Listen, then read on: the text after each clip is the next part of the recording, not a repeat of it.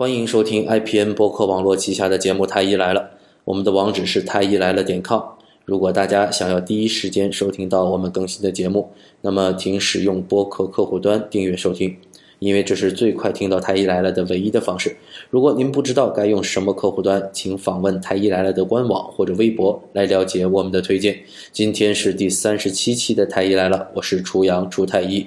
大家好，我是田吉顺田太医。今天和我以及田太医坐在一起的，还有一位特别嘉宾，叫小杨。大家好，我是小杨。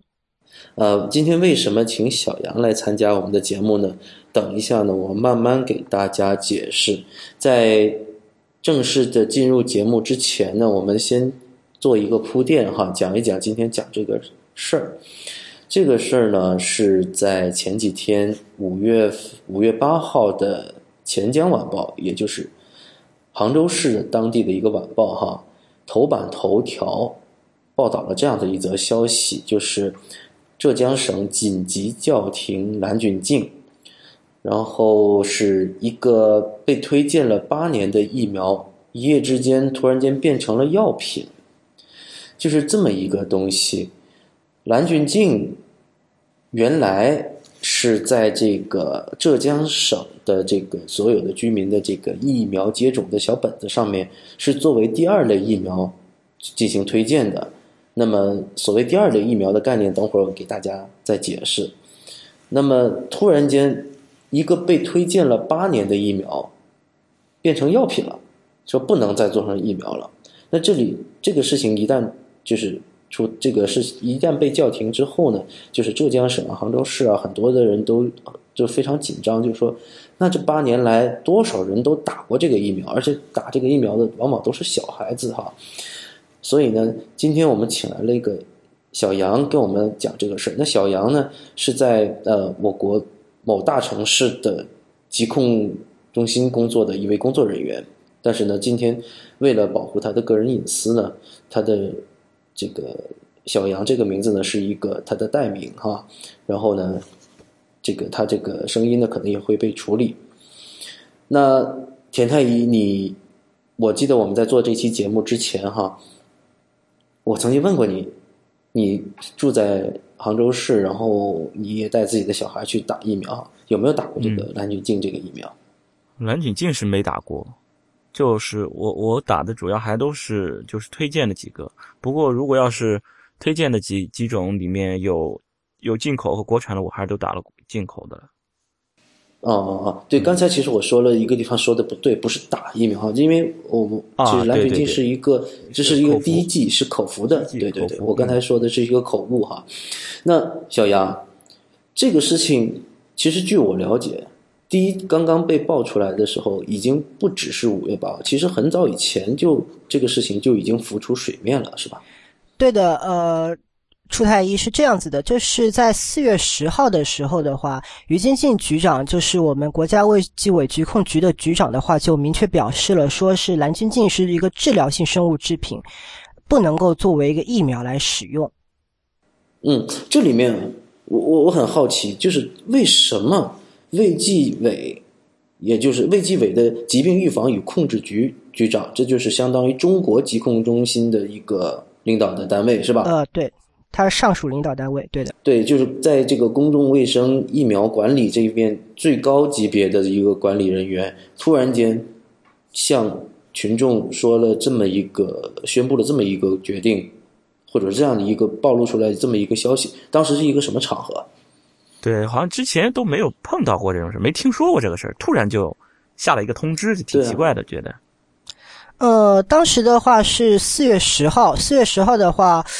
四月十号的时候，实际上是这样子，就是我们这边的话，在中国疾控工作进展二零一五年的报告的发布会上表示的这么一个呃进行的这么一个表示。那也就是相当于一个是疾控中心 CDC 的一个年会，呃，新闻发布会。新闻发布会。对，是专门为了蓝菌净，还是说并不是专门为蓝菌净，而是它专门是实际上是说中国疾控工作进展报告，然后这么一个对于这个报告的一个新闻发布会，然后会上的话就是呃，有人就问到这蓝菌净的事情，蓝菌净他就明确表示说，蓝菌净不是疫苗。啊，是因为有人问过了，是就相当于新闻发布会那个记者提问，有人问到了，所以他回答。这样问的，对的，对的，而并不是专门为蓝军进开这么一个报告的新，呃，专门为蓝军进这件事情开一个新闻发布会。我想知道的是，呃，在四月十号，这位国家卫计委的负责人是明确的对外表示了，他说不能作为疫苗使用。对。可是，在四月十号之前，是。我们疾控中心自己发现了这样的一个问题呢，还是是受到了外界和媒体的质疑才做了这样的一个发布呢？呃，首先是这样子的，就是我们这次四月十号的话，并不是只专门为蓝军进这件事情进行这么一个发布，然后是我们在那个四月十呃十号之前的话，各地的一些媒体对于蓝军进的事情的话，也都有真呃也都有一些报道。然后我们在网络上能看到的话，在很久之前，包括新浪微博这些比较大的一些交流的领域的话，一些业内人士对于蓝晶晶的话，它是否属于疫苗也都有争执。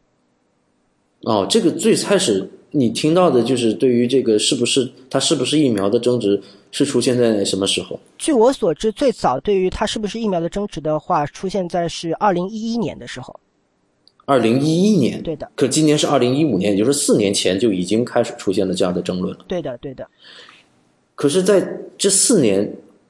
那一共它在我们国家很多省份哈，作为第二类的疫苗推荐已经存在八年了。嗯。而四年前其实就已经在有网友和有业内人士在新浪微博就是已经在去争论它存在的意义。是的。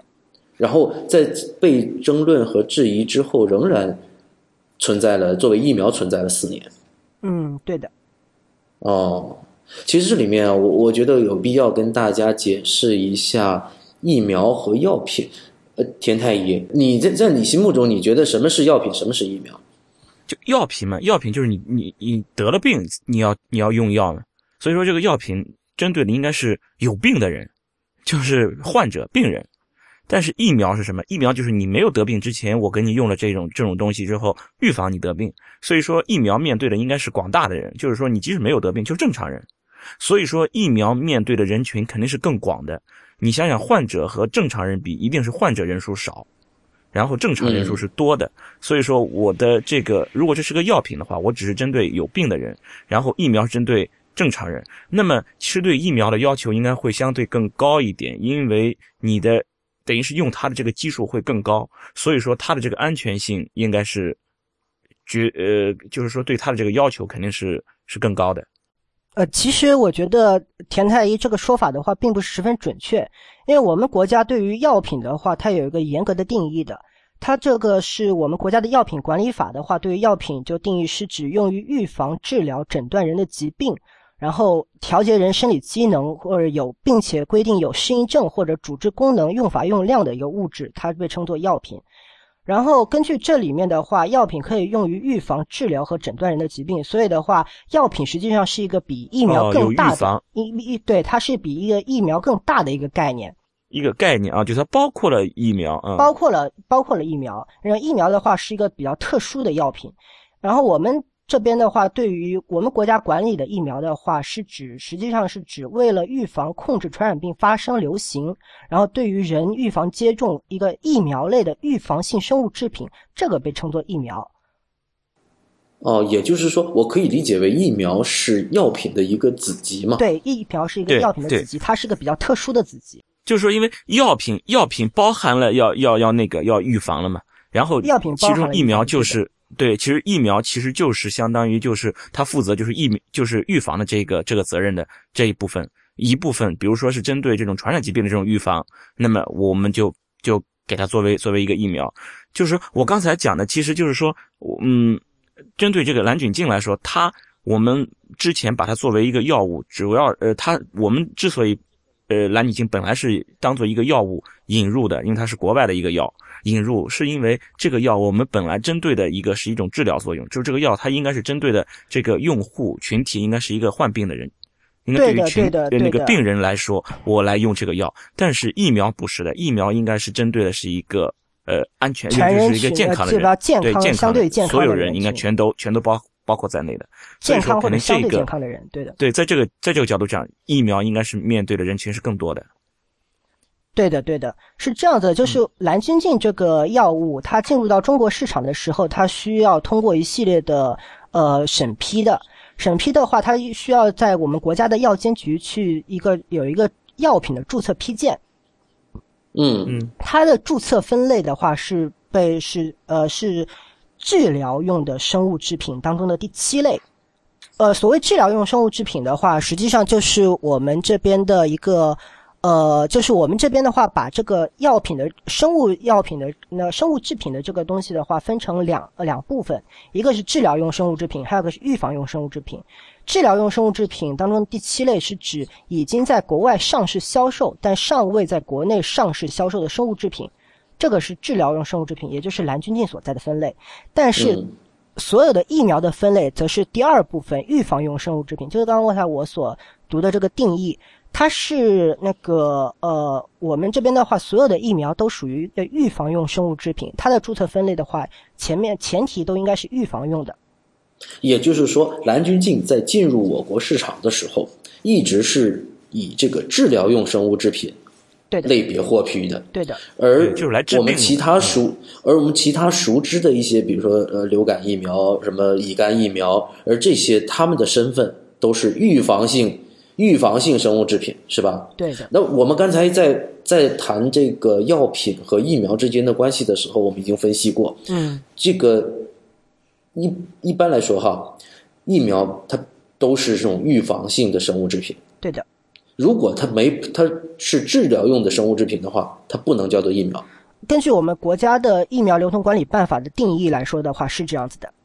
也就是说，从这个定义上角度说，蓝菌菌蓝菌菌确实不是疫苗。对的，根据我们国家的一个国务院颁布的条例来说的话，蓝菌菌并不是疫苗。至少它引进的时候是不是当做疫苗来的？它引进的时候的话，是作为一个治疗性生物制品引进的。治疗性生物制品，我们可以把它理解成刚才那个广义的药品。药品对它也对它是广义的药品，就是我们传统当中所理解，在医院里面看病的时候，医生会开给你的那个药品。对对对对，好，这个刚才我们讲到了，等等会儿节目里面会解释，就是一类疫苗和二类疫苗。嗯那我觉得在这个时候给大家解释一下，什么是一类疫苗，什么是二类疫苗。疫苗分成，在我们国家的话，疫苗是分成两类的，这是为了管理上的区别进行的区分。第一类疫苗的话，是指政府免费向公众提供的，就是公民应当依照政府规定受众的疫苗。这个疫苗的话，就是平时我们所说的那些经常 孩子们会接种到的乙肝呐、卡介苗啊、麻腮风啊之类的这些疫苗的话，都属于第一类疫苗，这是我们平常所说的免费苗。嗯，嗯然后嗯第二类疫苗的话，是指公民自愿并且呃自费接种的，就是说我们平时所说的付费苗，这是第二类疫苗。嗯，比如说哪些呢？呃，比如说我们经常要孩子的话接种比较多的，像是水痘啊，还有最近比较热门的肺炎啊，都是第二类疫苗。流感，流感也是对的。啊啊，像是那个还没有进入中国的那个 HPV，如果进入中，假如进入中国，我们政府不买单的话，那么是公民自费自愿接种的话，那就是二类。反正我们把它一类和二类基本上可以界定为一个是政府买单的，一个是自己买单的可以这么理解吗？就是一个花钱打，一个不花钱打。哦，也就是说，一旦是进入了一类疫苗的话，那么就是政府公开采购的对的，啊。那么二类疫苗的话呢，就是政府虽然不采购了，但是它是会被用作推荐，是在那个这是在接种点的话，是能够公民通过花钱能够买得到的。就是说国家认可，对对对，通过我就觉得你这个东西其实用用来作为疫苗是安全的，是国家是认可的，你这个可以在我们中国这个范围内把它当做疫苗来用。但是呢，我国家又不又又不是我们国家来出钱，因为国家不国家，因为是国家的话，财政有限也好，同时的话，一些疫苗的话，一第一类疫苗，比方说像是乙肝，有多家厂家生产，然后我们这边的话，只会选用一家的作为免费的苗，其他的话只能，假如我不想打这个厂家的话，那我要换一个厂家，那么我自然就要掏钱去买。嗯，哦，那它这个厂家是全国都是统一一个厂家，还是不同地区都可以自己选？嗯，各个据我所知的话，呃，我们自己这边的话是，就是一一个省的话只有一家厂家的。我这边的话不等，我这边不太确定这个事情，因为全国的话，据我所知，全国的话是不一样的，全国各个地方不一样的。你像上次乙肝疫苗的时候的话是有区别的，实际上应该是全国实际上是，就是各省的话自己定的。嗯，那这里面有一个问题就是说，呃，我们说刚才已经讲了，疫苗和药品是不一样的。对的。那么我们在在疫苗接种的时候，我们会推荐一类的疫苗，也会推荐二类的疫苗。但是你在这个接种点，你是会不会推荐药品？嗯，实际上接种点能不能推荐药品的话，我觉得答案应该是否定的，因为接种点的话，它是为了预防接种功能而设置的一个医疗机构，它并不应该承担的治疗的功能。那我们就回到刚才那个话题了，就是说，因为我们刚才根据我国现在相关规定，也就是说，对于药品和疫苗的定义来说，那么蓝菌净这样的一个。生物制品，我们不知道它现现在我不知道我们国家对于它定到底是定性是什么样子哈，反正对于这样的一个生物制品，呃，概念上出现了一点模糊，呃，那么在这个现在的省份里面哈，我们已知的就是因为在钱江晚报已经报出来了，然后在全国各大网站都已经在报道这个事情，就是在浙江省已经公开叫停了。对不对？对的，嗯，我们在钱江晚报上是能看到这样的报道的。对对对这个是，而且这个，而且这里面不仅这不是我们三个人坐在这里乱说的哈。第一个是报纸已经报了，那报纸有人有些人说报纸报了不算数。那么现在国家卫计委的相关负责人也明确表态了，他说他不是疫苗。然后那个，其实这里面还有一个人。就是说，我们的院士钟南山院士曾经也卷入到这个蓝菌净里面。他最近呢，他也表态说这个东西不是疫苗。那为什么钟南山院士会被卷到这个蓝菌净的这件事情里面？小杨，你知道这个来龙去脉吗？呃，据我所知是这样子的，钟南山院士之所以会被卷到这件，呃，就是蓝军进这件事情的话，是因为我们手上有一篇是钟南山院士署名发表的一篇文章，叫做《舌下滴入多价细菌疫苗对支气管哮喘合并反复呼吸道感染儿童疗效观察》。这是一等会儿，我想打断你一下，你刚才提到的是多价疫苗，对，题目上所称的是舌下滴入多价疫苗。多价细菌疫苗对支气管哮喘合并反复呼吸道感染，也就是这篇文章是由钟南山院士署名的，他做第一作者的。呃，他是最后一个作者。哦哦，最后一个作者的，那就是说这是这个通讯作者，他排对他作为通讯作者的一篇一个研究，然后这篇文研究的标题是舌下滴入多价细菌疫苗。OK。那这篇这篇研究是关于是跟蓝菌净有关的吗？对，这篇文章刚才我们这边所读到的多价细菌疫苗指的就是蓝菌净。嗯嗯嗯，那好，那我可不可以理解为就是在这个研究的过程中，钟南山院士是笔误也好啊，还是其他原因也好，反正在这个研究的过程当中，他是认定它是一个疫苗了，对吧？从这篇文章的表述来看的话。呃，我们理解不出第二个意思来。OK，理解不出第二个意思。对，可是呢，这个事情啊，那最近呢，我们的钟南山院士呢，其实是明确有表态的，而且呢，他这个态度呢，也是非常的坚定。那么他说，在这场风波之前，他完全不知情蓝菌净作为疫苗使用，也从未支持过这种行为。呃，当年的临床试验是针对药品而做的临床试验，而且呢，实验对象呢也仅仅是针对上呼吸道反复感染的患儿。这篇文章里面的研究对象的话是四十八例一个反复支气管哮喘合并那个反复感染的儿童，是这样子。对他也是患儿，他确实题目也这么讲的。他题目是这么患儿讲，但是他的问题在于说，他不应该把这个蓝菌净称作就是多价细菌疫苗这个讲法的话。跟我们的事实的话是有出入的。我自己对，因为啊在我们节目的一开头，我们就已经分析了在我们国家对于疫苗和药品的定义。对的，那么，对，那从从这个角度来说，把它称为多价疫苗是不太合适的。多价细菌疫苗是并不是跟事实并不相符。对对对对对对，对，就是会不会就是说他在国外的时候，就是说可能就以这么个名字出现的，比如多价，因为它是个生物制剂嘛，就是说嗯名字就叫什么多价生物疫苗，然后这个这个意思可能跟我们国内的这些定义，可能他们可能是会有不同，这个也很难讲。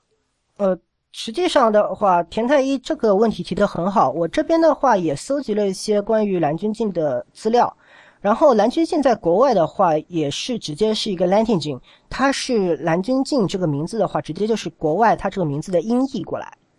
嗯嗯，然后，然后我这边的话也搜集了一些各国的要点，包括日本的要点，包括英国的要点，包括欧盟的要点，还有包括美国的要点。我这边都没有发现将蓝菌净作为疫苗使用的这么一个表述。呃，我知道，就是说他们他们是不是把它当做疫苗，肯定也是把它当做药物的。但就是说他们在就是这些相关的文献中，他们有没有把它就是描述为一种，比如说什么多价多价疫苗，有有这么描述过，还是说只是说一个多价的生物制剂？就不知道他们有没有这种这种说法。如果要有的话，那我想他也有可能就会有这么写，我想也是有有有来源的嘛，就是说。但是根据我手上这边有的外文的研究文献，我这边的话并没有找到说这个疫苗这个 vaccine 这个词在国外的一蓝军进相关的研究文献当中出现过。嗯，嗯，所以也就是说，在除在中国以外的任何国家，蓝菌净都没有曾经都没有作为一个疫苗的身份存在。呃，是这样子的，就是我这边的话找到的资料显示说，蓝菌净的就是生产商它是贝迪斯大药厂，是一家意大利的公司。然后嗯他说的话是曾经在十五个国家，还有呃，对他尽管在他自己这边称呼是这样子的，就是说，尽管蓝菌净在中国不是疫苗，但是在国外部分国家归属于疫苗产品。这是蓝菌净，我在引用蓝菌净贝迪斯负责人的那个表述。然后这边的话，蓝菌净产品在世界卫生组织对药品官方分类系统 ATC 中有收录，属于疫苗呃细菌疫苗类，分类编码是 J 零七 AX。Other Bacterial 那个 vaccines，呃，我的理解是这样，就是说这个这个蓝菌蓝菌净这个东西吧，就是对只能这么讲的，或者是这个药品，就这个东西呢对，它是一个药品，就是说我们理解的药品，比如说你拉肚子了，然后你出现了拉肚子这个症状了，出现这个疾病了，然后我给你吃这个药，对不对？对，但是蓝菌净呢，它其实是一种疫苗类的药物，就是说它的作用是一种预防类的，并不是说你比如说。就是说它是就是治疗感冒的，并不是说你出现了感冒了，我给你用蓝菌净这种药来治疗感冒，不是这个意思。蓝菌净的作用呢，就是说你老是要感冒，你老是要感冒，比如你还到已已经到了哮喘对了，反复然后呼吸道感染，你对对对，然后你老是感冒，老是感冒，你有这种哮喘了。现在呢，你还没有到了感冒这个时候。好了，我给你知道你是肯定你后面马上就要再感冒的时候，就是我把这个药你给是容易就是可以提前。对对对，我来提前给你预防上。就是说，所以说蓝菌净这个药物，它本身它的作用，这个药物的药物的作用目的就是为了预防，是一个用来预呃防的一种药物。它是这样子，就是使用蓝菌净，我这边手上研究文献说是减少了它的一个感染次数，还有是一些抗生素的使用天数。就比方说一些人的话会反复持续的哮喘，或者是合并那种呼吸道哮喘也好，反复呼吸道感染也好，感染了之后的话要吃抗生素，然后要发病，然后要有一定的时间。当然用了蓝菌净之后的话，会减少这个次数。嗯，对所以先田太医，其实我们现在没有办法去分辨得出它到底是一个治疗性的和预防性。确实，因为在不同的文献或者说是宣传资料里面，他们呃都有提到它的预防作用，是吧？但是呢，它现在是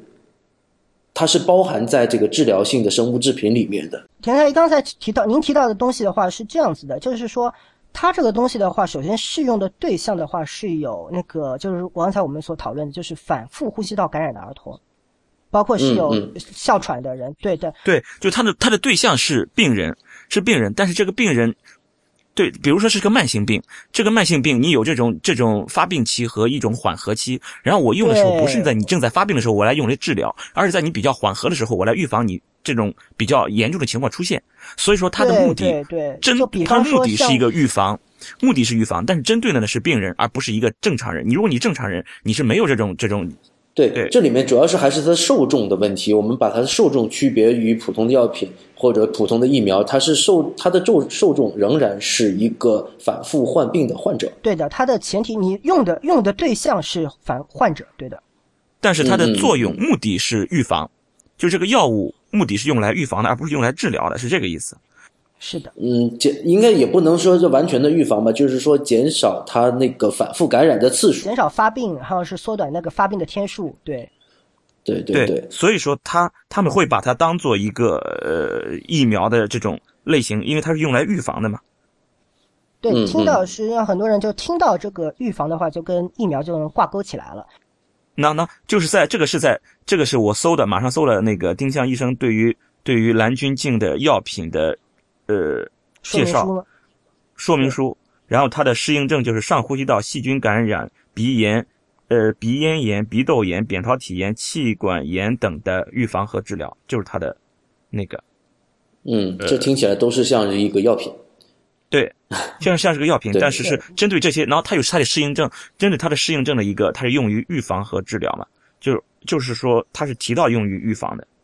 而且它的成分呢，它的成分是一些呃抗原嘛，它是作用机理的话，跟疫苗是比较类似的，就是说通过那个刺激抗体产这个通过抗原刺激抗体产生，然后的话就是能够减少这些呃呼吸道的发病的天数或者呼吸道发病的次数。这个机理的话跟疫苗是类似的。嗯，其实这个机关于药物的机理啊和这个它这个定义啊，我想我们在这讨论，我想我们的疾控和卫生管理部门这些相关的工作人员，他们应该是比我们更为清楚的，对不对？对，那么我们其实想探讨的是这个问题，就是我们今天作为一个临床的医生哈，我和田太医两个人，那么发现了这样的一个很奇怪的现象，然后也出现在大众视野里面。可是我们更多的怀疑是这样的一个，在我们的相关法规规定里面列为非疫苗的这样的一个药品是如何被作为疫苗进行推荐的呢？这个事情的来龙去脉是怎么回事？为什么连我们现在都能够几句话就能分析得清的东西，那么为什么会在中中国作为疫苗存在了八年？对，那小杨，你知不知道这个里面是大概是怎么回事？嗯，我觉得这个的话，原因的话比较复杂，但是这边有一个比较重要的时间点，就是在零七年的时候的话，我们国家这边 CDC 有一个是对于疫苗的话有一个信息系统，然后信息系统这个信息系统当中的话，将蓝菌净作为第二类疫苗使用，呃，将这叫不是将蓝菌净做就是放入到呃第二类疫苗的下拉菜单里面，然后很多哦，地方、也就是说，在这个信息系统里面，在这个中中国疾疾病与预防控制中心的这个网站上，对这个呃蓝菌镜是作为二类疫苗存在在它的网站。不是作为网站，它是一个内部的一个信息系统，就是收集、哦内部信息收集主要目的是主要用来收收集那个接种情况的，不是对外开放的。它但是所有的疾控人员，疾控人员都是能看得到的，都能看得到的，就是接种人员是能看得到的。也就是在这个下拉菜单里面，也就是在这个列表里面，呃，在疫苗列表里面。对，零七年的时候把它就是出现在列表列表里边一段时间，但后来的话又调整出去了。后来就是，那我想知道现在还是在里面吗？这边的话，我这边没有详细的资料，应该是过了一段时间，可能过了有几年的时间吧。我具体的时间的话，我这边没有找到。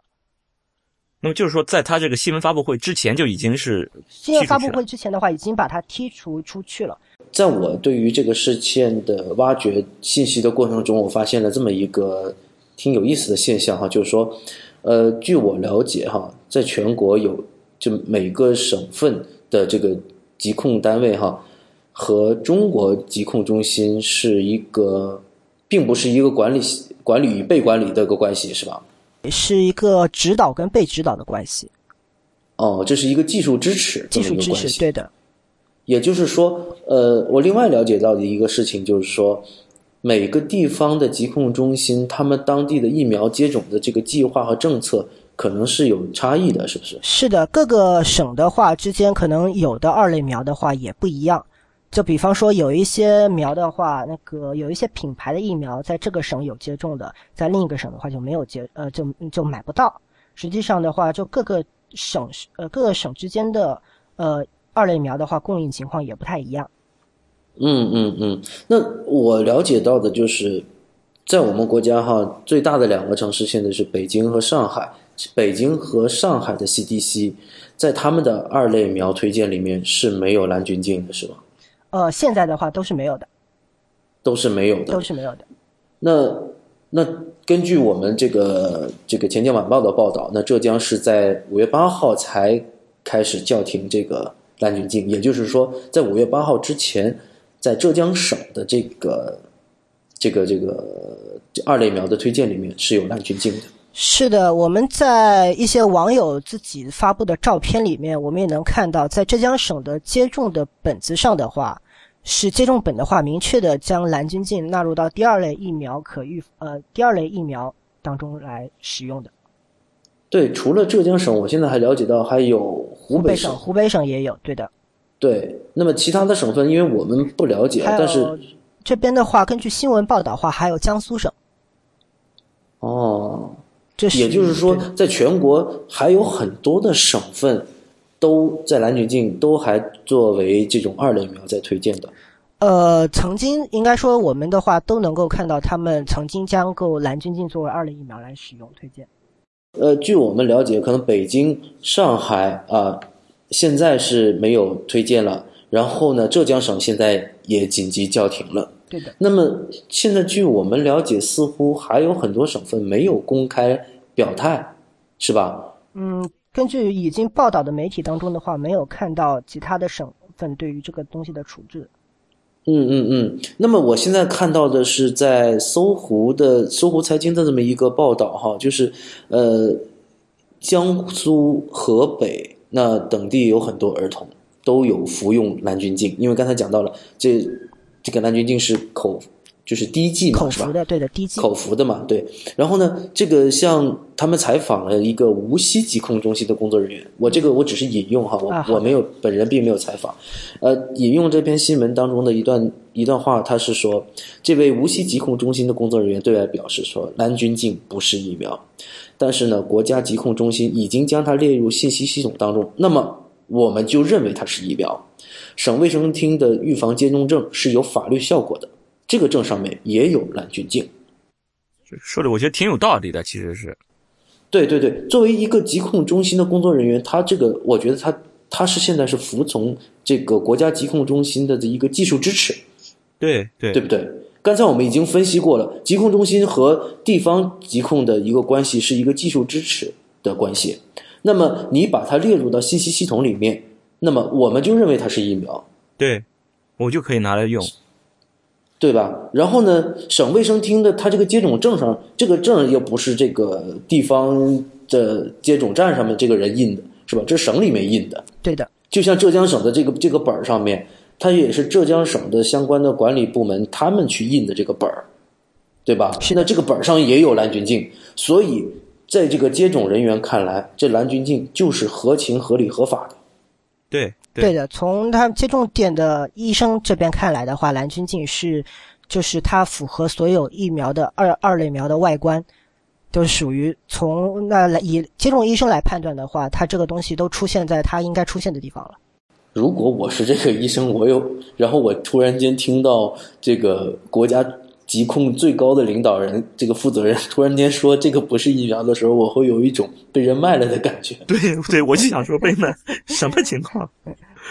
什么情况？你们是你们告诉我的，那个本上也是这么印的。然后我打开电脑，我们的官方内部网的这个信息系统里面，你也是把它列到疫苗的。然后呢，我就给我的病人推荐了这个是一个疫苗。结果你们过了八年之后，你现在突然间说这个不是疫苗，八年呀。然后，然后那是我们是一线的工作人员，是吧？我们现在直接面对的是患儿家长，是吧？往往来做这个都是小孩是不是？对吧？那么我们面对的这么多患儿的家，不是患儿，是正常儿童的正常儿童的家长。对家长，然后呢，我们推荐了八年的一个疫苗，现在你跟我说不是疫苗了，这个我觉得是需要给我们所有的这种当了爹当了妈的人，以及所有的基层的疾控的疾控疾控工作人员的话，都需要一个解释。真的是需要一个解释，是吧？那么我们对于这个到底是这中间出了什么问题哈？我们估计是很难我们讲得清楚三个人。估计很难讨论的清楚这个事情。对，但是我们现在已经知道的事儿就是说，第一个，我们以我们的这种智商 和我们的这个 一个专业水平，我们呃除了小杨以外，我和田吉顺也算是只能算半个内行，就是其实是个外行，是吧？就是外行，其实就是外行，你别往脸上贴金了，没有办法。对我们就是个外行，是吧？就是那么我们连个外行去做，随便上网搜索一些资料，我们都能知道，嗯，这个蓝菌净是不符合我们国家对于疫苗的定义的。可是呢，它又被推荐了八年，而且是公开在在这个我们疾控的这个包括不光信息是系统里面，不光是疾控信息系统，并不是公开推荐的，但是我们这边的话，很多地方蓝菌净的广告都自称是它是疫苗，而且这个东西的话都是公开的，宣称自己是疫苗，而且的话，很多地方的接种证上的话，都把蓝菌净就是直接就印在了他们的第二类疫呃第二类疫苗的目录上，这些都是公开的。我们不能去揣测他们的动机哈，但是呢，我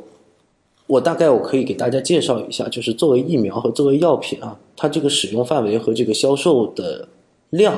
是截然不同的。对的，这可能有些听众可能没想到这一层，就是如果是一个药品，它往往是只有你生了病你才会使用，而疫苗的话是正常人作为预防，它也是可以使用的，所以呢，它的使用范围会相对广一些。就比如说，你一个家长带一个小孩来到这个接种站，然后，那么即使你小孩没有什么问题，也没有反复的感冒、反复的上呼吸道感染，可是为了预防，你仍然是可以购买这个蓝菌净这个生物制品的。我们现在不知道它是药品还是疫苗了啊，你仍然是可以购买的，因为在你的接种本上它是有推荐的。是的，我们的话平时就是在呃，据我个人所知的话，蓝菌净这个药品进入到中国市场，当初进入中国市场的时候是先进入临床的，但是在临床的话，它卖的情况似乎并不是很好，而且它的价格的话只有一百八十八块钱每瓶，这个我找到了，是一百八十八块钱每瓶，然后。嗯进入到现在，它的售价在二线二类疫苗的那个作为二类疫苗销售的时候，它的价格是三百八十五块钱每瓶。而且刚才小杨还给我们提到了，就是在蓝菌净厂家的宣传资料上面也是把它自称为疫苗的。对的。哦，然后的话，因为是我们知道治疗孩子呼吸道疾病的药品有很多，所以的话，就是临床医生并不一定直接就会推荐蓝菌净这个药物给孩子使用。所以的话，蓝菌净在临床销售的情况，并不是非常的呃满足他们的想要的销售额。然后后来它摇身一变变成疫苗之后，价格不但翻了一番，而且的话在是它因为可以贩卖的人群就更广了。嗯，这不光是像那种呃患病，因为患比起正呃健康的儿童来说，患呼吸道疾病的儿童毕竟是少数。对，这样子的话，它的嗯销潜在的销售对象人就更多了，而且价格还翻了一番。这样子的话，它的利润就相对来说就赚取的就更多了。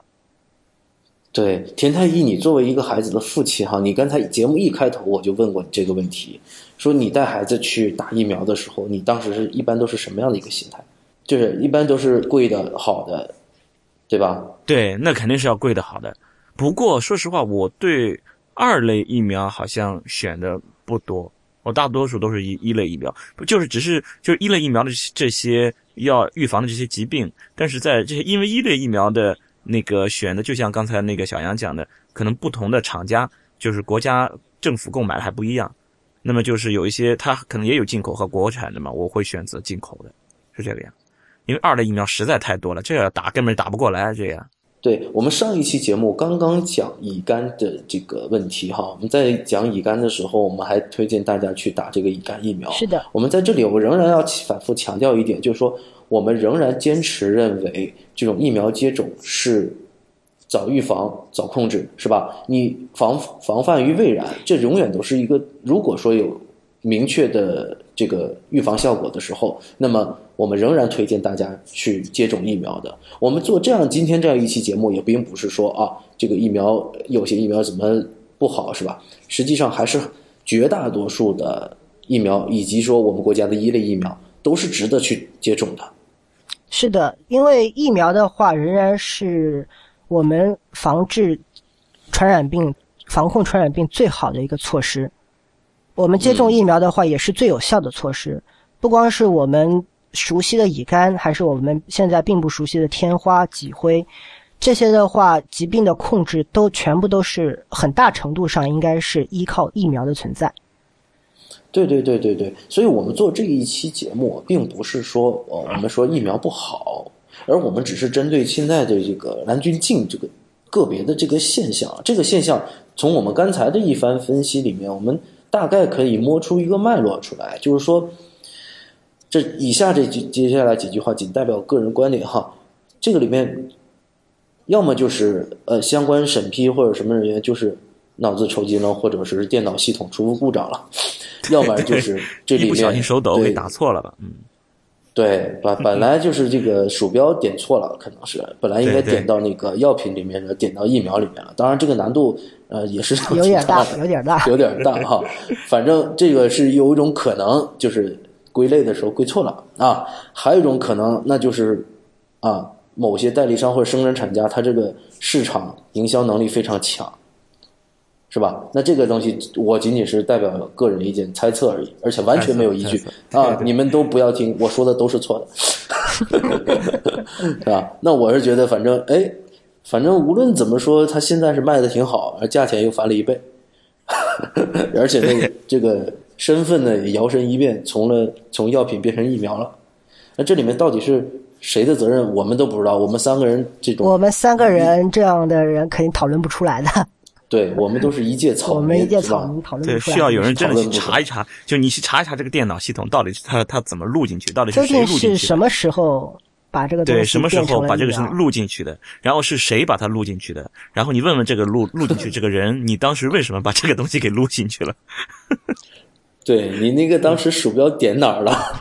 是吧？键盘怎么输入的，是吧？对，你在考虑些什么事儿，你就把它给录进去了。他现在，然后又又又又要把它再再调出去了，那到底是具具体里面又发生了些什么事情？就是为什么？因为总不会是就我们看到的是，那比如说他四月十号，嗯嗯，他们的那个领导，然后在那个新闻发布会上，呃，相当于就是回答提问的时候。说了这么一句，那这个这个时间节点为什么选择了这个时候？因为有八年了呀，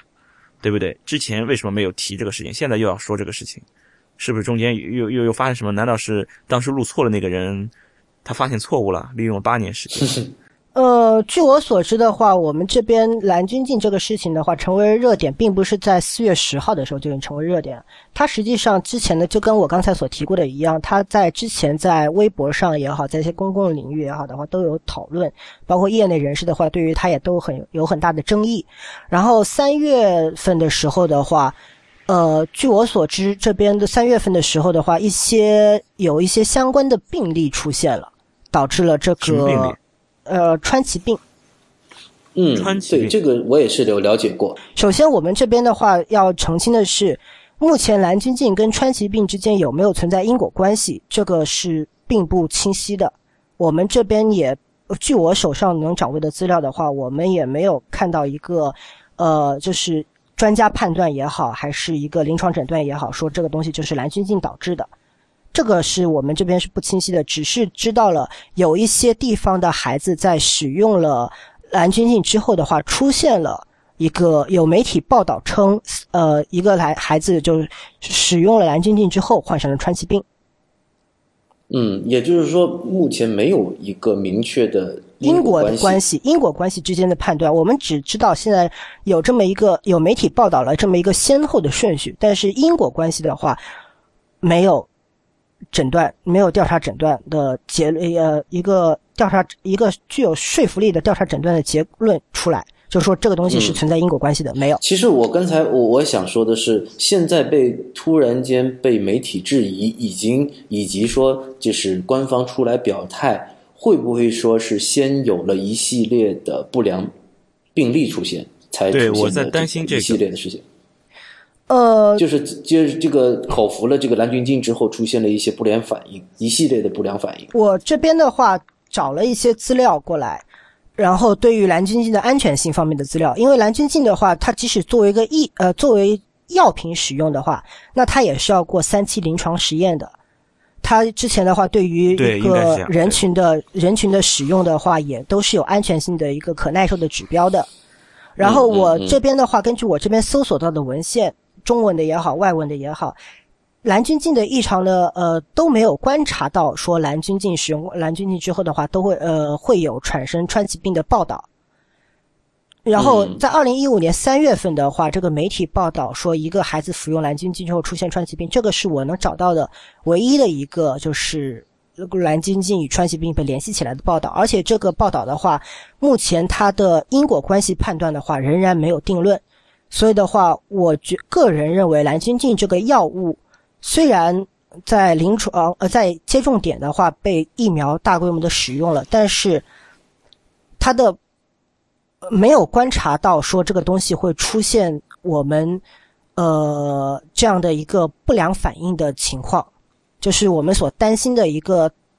出现的反多例的不良反应的病例的话，这个据我这边所搜集到的资料的话，没有看到。我我觉得应该要，我我觉得应该就是要要很明确的讲一下，就是这个时间先后和因果。我觉得很多人会觉得，呃，因为你你用了什么东西之后，然后发生了什么，然后你之前做的这个事情就是后续发生事情的一个原因。对对对，我们就三月实际上是这样子的，就三月份的时候，有一些中国经营报还有是凤凰资讯的话，那边报道出来说，有孩子用了蓝菌净被患上川崎病。实际上这个东西的话，之间有没有因果关系的话？中极控的话，对于他是一个否认的态度的。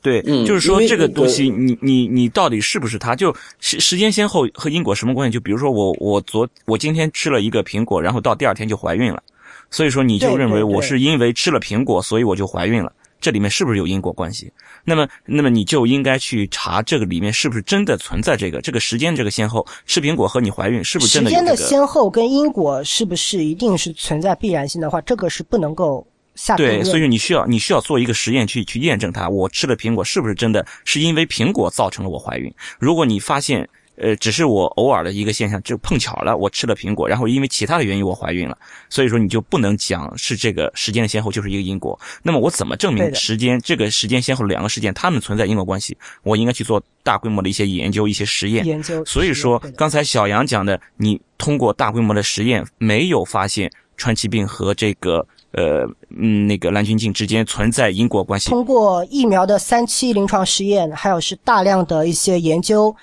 的中外的研究文献的话，并没有看到蓝菌净能导致川崎病的报道。